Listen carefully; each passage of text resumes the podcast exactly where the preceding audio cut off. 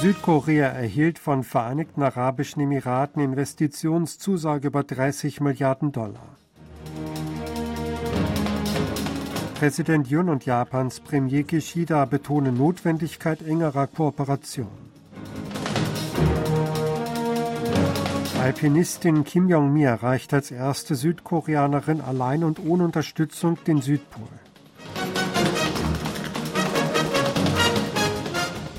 Südkorea hat von den Vereinigten Arabischen Emiraten eine Investitionszusage über 30 Milliarden Dollar erhalten.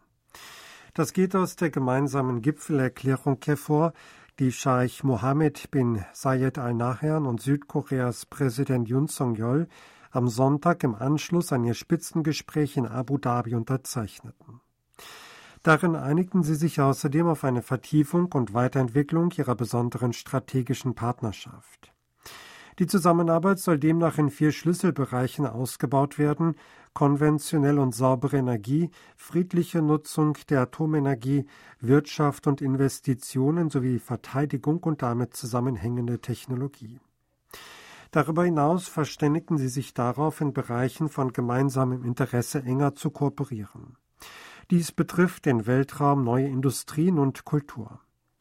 In der Erklärung heißt es, im Rahmen des breiteren Rahmenwerks für die besondere strategische Partnerschaft kündige der Staatsfonds an, 30 Milliarden Dollar in strategische Sektoren in Südkorea zu investieren. Darüber hinaus wurde Nordkoreas Rekordzahl von ballistischen Raketenstarts im vergangenen Jahr verurteilt.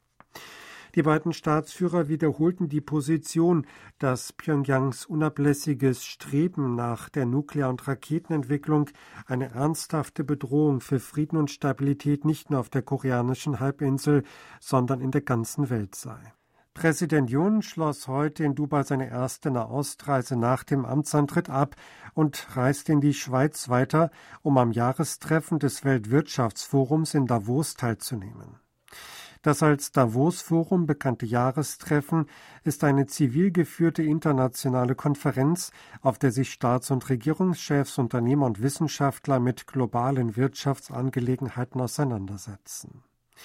In einer Sonderansprache beim Forum wird Jun Maßnahmen zur internationalen Kooperation und Solidarität für die Verstärkung der Lieferketten, die Wende hin zu sauberer Energie und die Realisierung einer digitalen Ordnung vorschlagen und Südkoreas Rolle hierbei vorstellen. Die jüngste Äußerung von Präsident Yun Song-yeol, dass der Feind der Vereinigten Arabischen Emirate der Iran sei, steht laut dem Präsidialamt in Seoul in keinem Zusammenhang mit den Beziehungen zwischen Südkorea und Iran. Der Präsident habe die Bemerkungen gemacht, um die südkoreanischen Soldaten in den Emiraten zu ermutigen, sagt ein hochrangiger Vertreter des Präsidialamtes am Montag in den Vereinigten Arabischen Emiraten Reportern gegenüber. Jun hatte bei seinem Besuch bei der dort stationierten südkoreanischen Truppeneinheit AK am Sonntag die Vereinigten Arabischen Emirate als Südkoreas Bruderland bezeichnet und gesagt, dass dessen Sicherheit auch die Südkoreas sei. Der Feind der Vereinigten Arabischen Emirate, die bedrohlichste Nation sei der Iran und Südkoreas Feind sei Nordkorea. Irans Außenministerium reagierte unterdessen auf die Äußerung von Yun. Laut der staatlichen Nachrichtenagentur IRNA sagte der Sprecher des Außenministeriums Nasser Kanani am Montag, das Ressort verfolge ernsthaft die diplomatisch unangemessenen Bemerkungen des südkoreanischen Präsidenten über die Beziehungen zwischen Iran und den Vereinigten Arabischen Emiraten. Die Staats- und Regierungschefs Südkoreas und Japans haben die Notwendigkeit einer zügigen Lösung anstehender bilateraler Angelegenheiten und einer engen Kooperation unterstrichen. Für ein gemeinsames Treffen eines südkoreanischen Ausschusses für die Kooperation zwischen beiden Ländern und eines japanischen Pendants am Dienstag in Seoul schickten Präsident Yoon Song-yeol und der japanische Premierminister Fumio Kishida Glückwunschbotschaften. Yun sagte darin, Südkorea und Japan seien die engsten und wichtigsten Nachbarn füreinander, die die Zusammenarbeit in allen Bereichen einschließlich der Sicherheit und Wirtschaft benötigten. Sie müssten inmitten der sich rasch ändernden internationalen Ordnung und des ernsten Sicherheitsumfelds die Kernwerte der liberalen Demokratie und der Menschenrechte teilen und die Solidarität für den regionalen Frieden und den Wohlstand fortsetzen, sagt Jun weiter. Kishida wies darauf hin, dass er und Jun beim Spitzentreffen im vergangenen November in Kambodscha auf konstruktive Weise Meinungen ausgetauscht hätten. Sie hätten erneut darin übereingestimmt, an einer schnellen Lösung von anstehenden bilateralen Angelegenheiten zu arbeiten. Kishida teilte dann die Absicht mit, auch dieses Jahr weiter in enger Kommunikation mit der südkoreanischen Regierung einschließlich Präsident Jun zu sein. Staatsanwälte haben den Chef der führenden Oppositionspartei Minjo-Partei Koreas Lee Jae-myung wegen seiner mutmaßlichen Rolle im Korruptionsskandal um ein Entwicklungsprojekt vorgeladen. Wie aus juristischen Kreisen am Montag verlautete, habe die Staatsanwaltschaft Seoul Zentral I für den 27. Januar vorgeladen. Ihm würden Pflichtverletzung und ein Verstoß gegen das Antikorruptionsgesetz vorgeworfen. In dem Fall geht es um das Entwicklungsprojekt Taejangdong in Songnam während Is Zeit als Bürgermeister der Stadt. Ihm wird vorgeworfen, privaten Investoren dabei geholfen zu haben, Profit in Höhe von 440 Milliarden Won oder 350 Millionen Dollar einzustreichen. Die Stadt soll dadurch Verluste gemacht haben. I weist die Anschuldigungen zurück und wirft der Regierung vor, die Staatsanwaltschaft für politische Zwecke zu missbrauchen. Der frühere Sangbang-ul-Vorsitzende Kim Song-tae ist heute nach seiner Festnahme in Thailand am Incheon-Flughafen eingetroffen. Kim wurde bei seiner Rückkehr von südkoreanischen Staatsanwälten begleitet. Er wird von der Bezirksstaatsanwaltschaft von Suwon verhört. Der Unternehmer war vor acht Monaten aus Südkorea geflüchtet und wurde am 10. Januar in einem Golfclub in Thailand festgenommen. Gegen Kim wurden mehrere Korruptionsvorwürfe erhoben.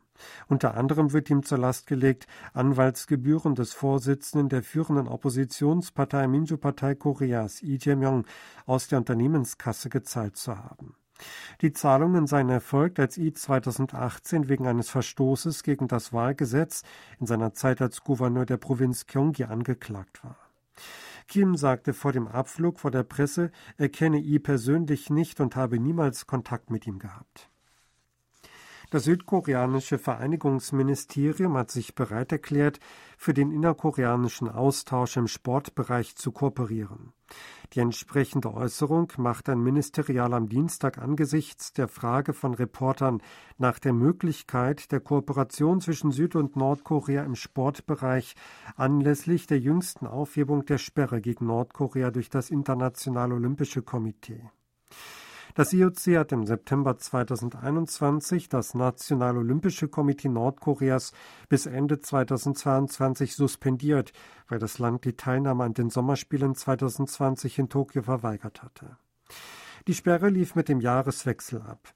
Daher können nordkoreanische Sportler sowohl an den Asienspielen im September im chinesischen Hangzhou als auch an den Olympischen Sommerspielen 2024 in Paris teilnehmen.